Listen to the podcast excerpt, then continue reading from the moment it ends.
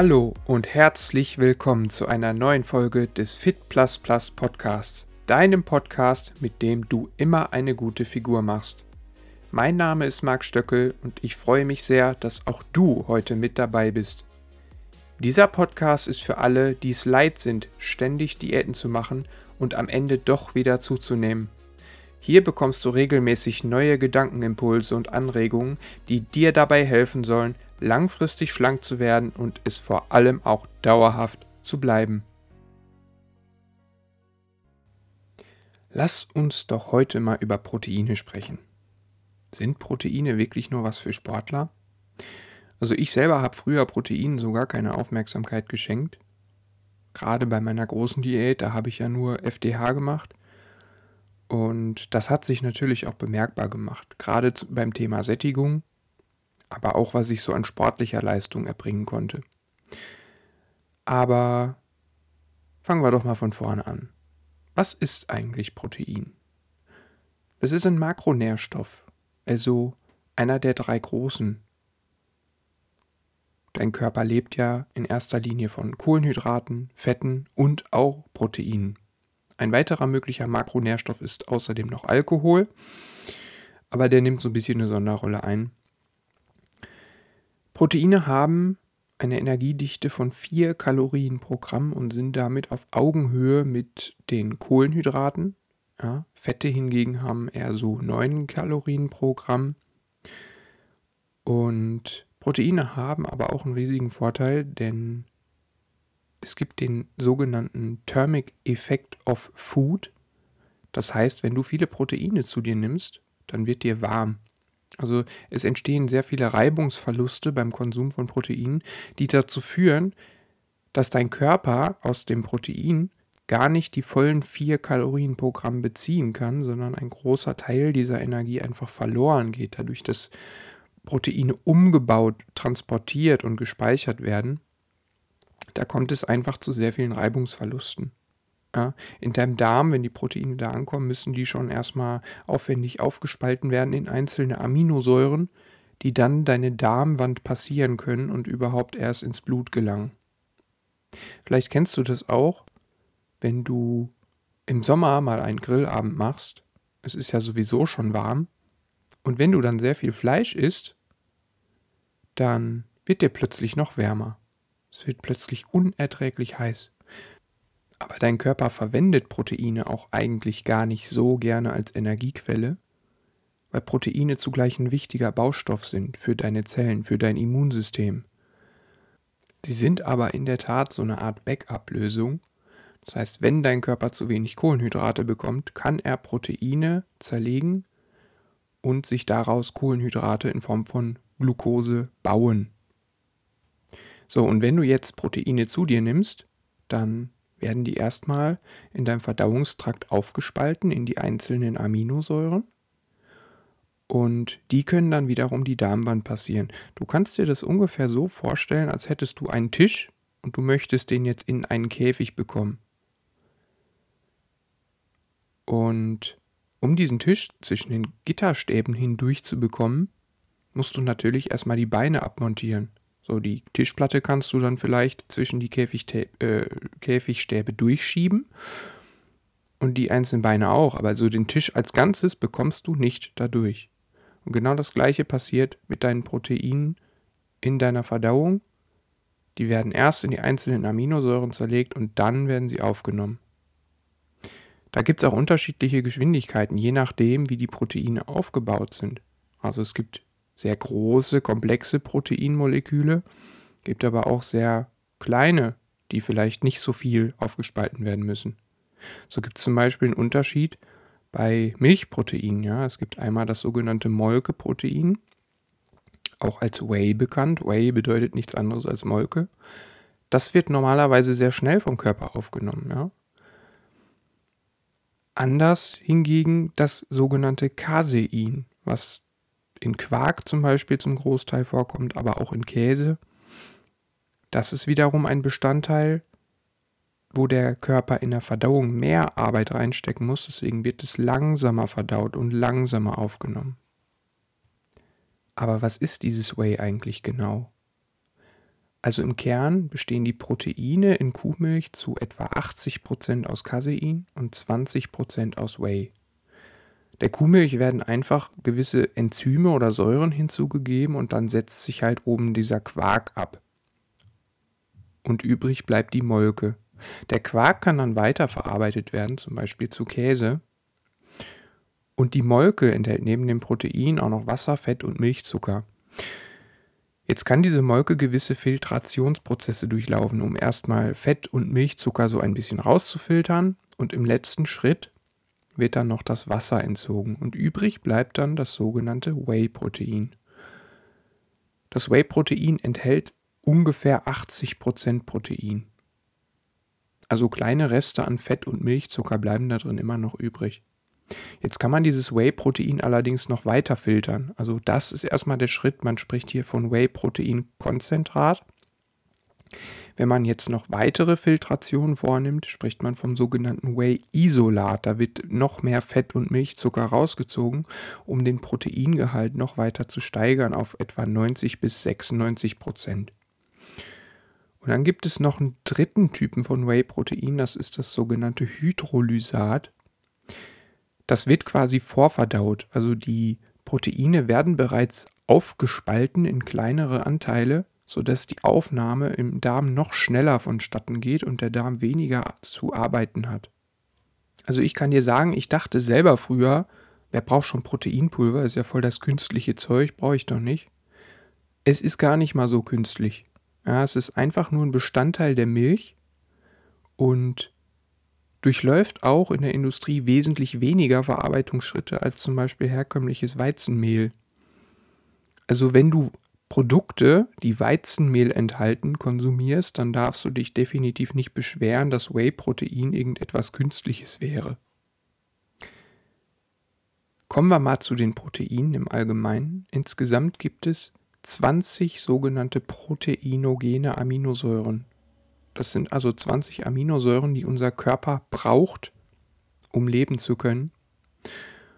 Und es ist aber so, dass einige von diesen 20 Aminosäuren vom Körper selbst aus anderen Aminosäuren hergestellt werden können. Deswegen gibt es da Klassifizierungen. Es gibt neun sogenannte essentielle Aminosäuren. Das sind diejenigen Aminosäuren, die dem Körper unbedingt von außen zugeführt werden müssen. Die kann er nicht selber herstellen. Dazu gehören zum einen die drei sogenannten verzweigkettigen Aminosäuren, das sind das Leucin, das Isoleucin und das Valin. Diese spielen eine besondere Rolle beim Aufbau von Muskulatur. Aber weitere essentielle Aminosäuren sind auch noch das Lysin, Treonin, Phenylalanin, Tryptophan, Methionin und Histidin. Alle übrigen Aminosäuren sind nicht essentiell, beziehungsweise es gibt auch noch die sogenannten semi-essentiellen Aminosäuren. Das sind Aminosäuren, die der Körper zwar selber herstellen kann, allerdings in gewissen Situationen braucht er so viel davon, dass er mit der Herstellung selber nicht hinterherkommt. Das heißt, in gewissen Situationen müssen sie trotzdem von außen aufgenommen werden, zum Beispiel in der Schwangerschaft oder wenn ich mich von einer intensiven Verletzung ähm, erholen muss. Und es gibt da auch diesen Begriff der sogenannten biologischen Wertigkeit. Du kannst dir das ungefähr so vorstellen, wenn du ein Holzfass hast, das besteht aus 20 Holzlatten, die außenrum so dieses Fass bilden. Und das ist jetzt quasi das Abbild der 20 Aminosäuren. So, und wenn jetzt eins von diesen Holzbrettern nur die halbe Länge hat, dann kannst du halt das Fass nur bis zur Hälfte auffüllen, dann würde es rauslaufen, das Wasser. Idealerweise sollten natürlich alle Bretter gleich lang sein, um so ein Fass zu bilden. Genauso kannst du dir das mit den Aminosäuren vorstellen.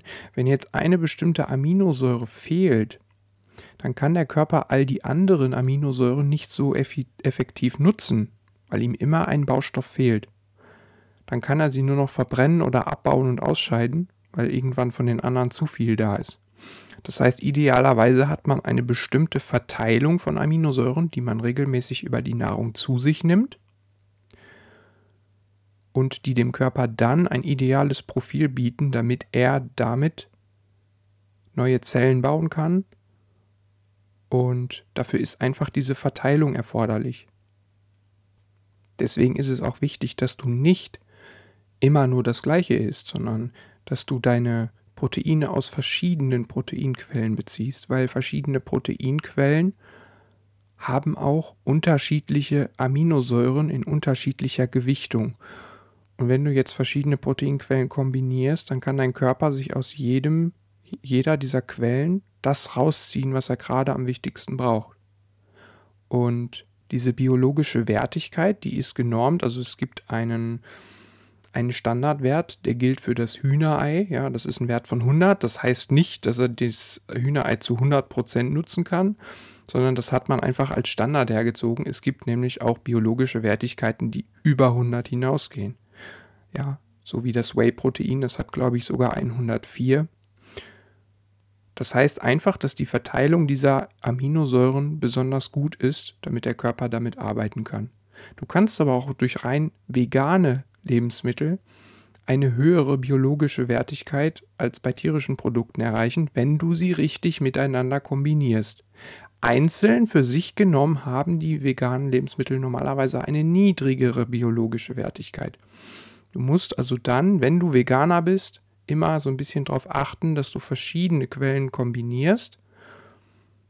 Und dann bekommt der Körper auch aus den einzelnen Quellen jeweils das, was er braucht und ist damit optimal versorgt. So, aber was macht denn der Körper überhaupt aus den Aminosäuren? Na, er baut wieder neue Proteine auf. Proteine sind sehr vielfältig, also aus 20 Aminosäuren kannst du eine wahnsinnige Vielfalt an Proteinen bauen die sich auch in ihrer Größe deutlich voneinander unterscheiden. Ja, zum Beispiel Enzyme kann der Körper daraus bauen oder auch sogenannte Transportproteine, womit dann bestimmte Nährstoffe im Körper transportiert werden können. Und äh, diese Enzyme, die beschleunigen halt gewisse chemische Reaktionen im Körper. Und gerade in deiner Zelloberfläche also in der Membran deiner Zelle, da sind sehr viele Enzyme drin, die dafür sorgen, dass bestimmte Stoffe aus dem Blut in die Zelle gelangen können oder auch wieder raus aus der Zelle. Also Proteine haben sehr vielfältige unterschiedliche Aufgaben. Und wie so ein Protein gebaut wird, das ist in deiner DNA kodiert. Also da gibt es sogenannte Codons, das sind immer drei unterschiedliche Basenpaare, die quasi eine Aminosäure kodieren und dann gibt es ein bestimmtes Startsignal und ab da wird dann in deiner DNA, an deiner DNA quasi genau beschrieben, in welcher Reihenfolge müssen Aminosäuren aneinander angekettet werden, damit dann ein bestimmtes Protein erzeugt wird, das eine bestimmte Aufgabe erfüllt.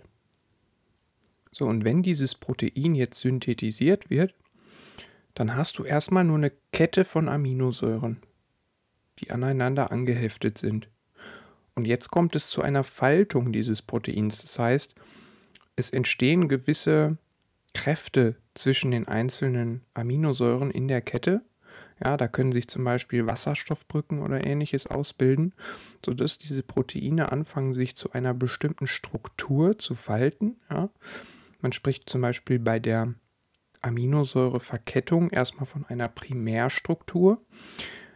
Und dann gibt es noch die Sekundärstruktur. Das ist, wenn dann zum Beispiel die Kette so eine Helix ausbildet, ja, oder irgendwie so eine, so eine Schleife.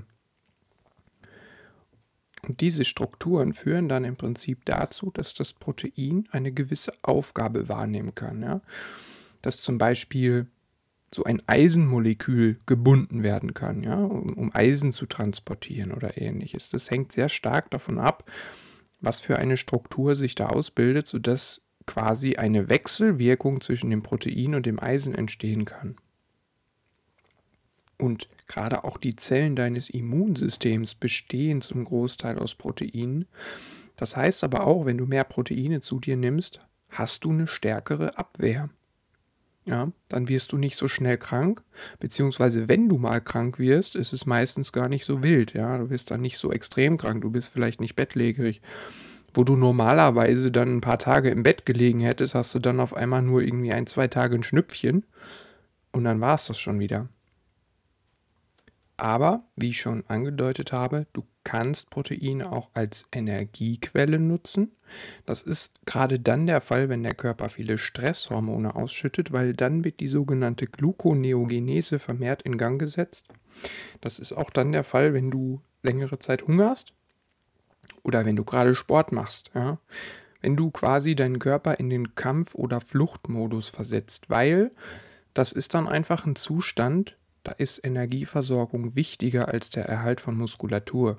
Also wenn du jetzt gerade vom Säbelzahntiger gejagt wirst, dann ist für den Körper erstmal gar nicht so wichtig, wie viel Muskulatur er hat äh, und ob du jetzt gut aussiehst oder so, sondern dann ist es natürlich erstmal wichtig, dass du äh, jetzt in diesem Moment möglichst schnell laufen kannst. Und zu schnell laufen gehört idealerweise auch äh, die Verfügbarkeit von Glucose.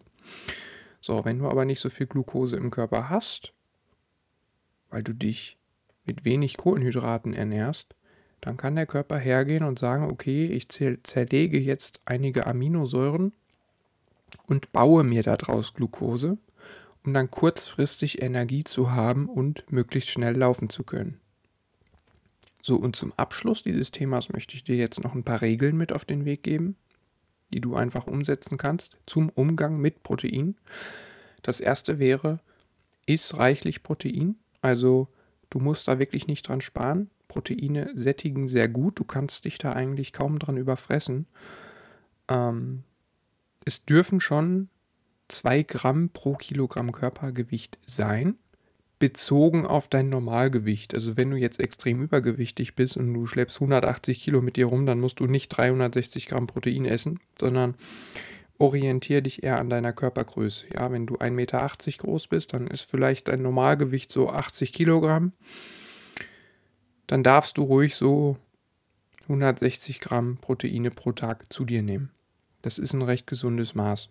Du wirst auch merken, wenn du auf diesem Level einmal bist, dass du eine richtig gute Sättigung erzielst. Isst Proteine auch zu jeder Mahlzeit. Das heißt, nicht alles unbedingt auf einmal. Klar, wenn du Intervallfasten machst, dann hast du das automatisch auf einmal. Das ist erstmal nicht schlimm. Aber du profitierst durchaus davon, wenn du das zu jeder Mahlzeit darauf achtest, eine gewisse Menge Protein zu dir haben. Sollten schon so 30 Gramm pro Mahlzeit sein ungefähr weil dann hast du auch in jeder Mahlzeit diesen gewissen Sättigungsgrad und du regst auch die Muskelprotein-Biosynthese dadurch an. Das heißt, wenn du gleichzeitig noch sportlich aktiv bist, ist das auch für deine Figur optimal, wenn du die Proteine so ein bisschen über den Tag verteilst. So, ganz wichtig, dritter Punkt, Proteine nach dem Sport, weil durch den Sport bringst du deinen Körper in einen katabolen Zustand, das heißt, der Körper ist dann in einem Zustand, wo er körpereigene Substanz abbaut. Ja? Er baut Proteine aus der Muskulatur ab, um daraus Zucker zu bauen. Da willst du möglichst schnell raus. Ja? Und das kannst du neben Kohlenhydraten auch mit Proteinen erreichen. Insbesondere das Leucin äh, ist dafür bekannt, dass es einen gewissen Einfluss auf die In Ausschüttung von Insulin hat. Und wenn Insulin ausgeschüttet wird, werden diese muskelabbauenden Prozesse nach dem Sport gestoppt. Idealerweise nimmst du dann nach dem Sport irgendwelche schnell verdaulichen Proteine. Also ein Whey-Protein wäre da ganz gut. Eingefleischte Sportler nehmen auch gerne mal EAAs. Also nur die essentiellen Aminosäuren geht dann halt noch schneller ins Blut, ist aber für einen Hobbysportler eigentlich äh, völlig für die Katz. So wichtig ist es dann auch nicht. Ähm, vierter Punkt, kombiniere verschiedene Proteinquellen. Also den ganzen Tag nur Whey-Shakes trinken ist vielleicht nicht so klug, ja. Solltest schon gucken, dass du aus unterschiedlichen Quellen deine Proteine holst. Einfach damit der Körper eine möglichst bunte Mischung an allen verschiedenen Aminosäuren bekommt und auch in, einer, in einem gesunden Verhältnis, sodass er wirklich äh, sinnvoll damit arbeiten kann. Und ein letzter Punkt, der noch ganz hilfreich sein kann, wenn du weißt, dass du eine längere Zeit nichts essen wirst, ja, zum Beispiel abends, wenn du dann schlafen gehst oder du bist mal länger unterwegs oder so, dann schau, dass du Proteine zu dir nimmst, die langsam verdaut werden. Ja, da wäre zum Beispiel so eine Portion Quark gar nicht so schlecht, weil der wirklich sehr lange im Magen liegt. Der wird langsam verdaut, das heißt, die Proteine werden auch über einen längeren Zeitraum hinweg langsam aufgenommen und so wird dein Körper über diese lange Zeit gleichmäßig mit neuen Proteinen versorgt. Und du musst halt nicht immer wieder zwischendurch irgendwelche kleinen Proteinsnacks dir reinhauen. So lassen sich längere Fastenphasen ganz gut überbrücken, ohne dass du wahnsinnig viel Hunger kriegst. Und damit sind wir auch schon wieder am Ende dieser Podcast-Folge angekommen. Wenn du deine Figur endlich in den Griff bekommen willst und es leid bist, ständig von einer Diät zur nächsten zu kriechen, dann freue ich mich, wenn du mir ein Abo dalässt und mir auf mindestens einem meiner Social-Media-Kanäle folgst. Schau dafür einfach mal auf links.fitplusplus.de vorbei. Dort findest du zahlreiche Möglichkeiten, um mit mir persönlich in Kontakt zu treten. Ansonsten wünsche ich dir noch eine wunderschöne Zeit und freue mich, wenn auch du in der nächsten Folge wieder mit dabei bist. Mach's gut und bis zum nächsten Mal. Dein Marc.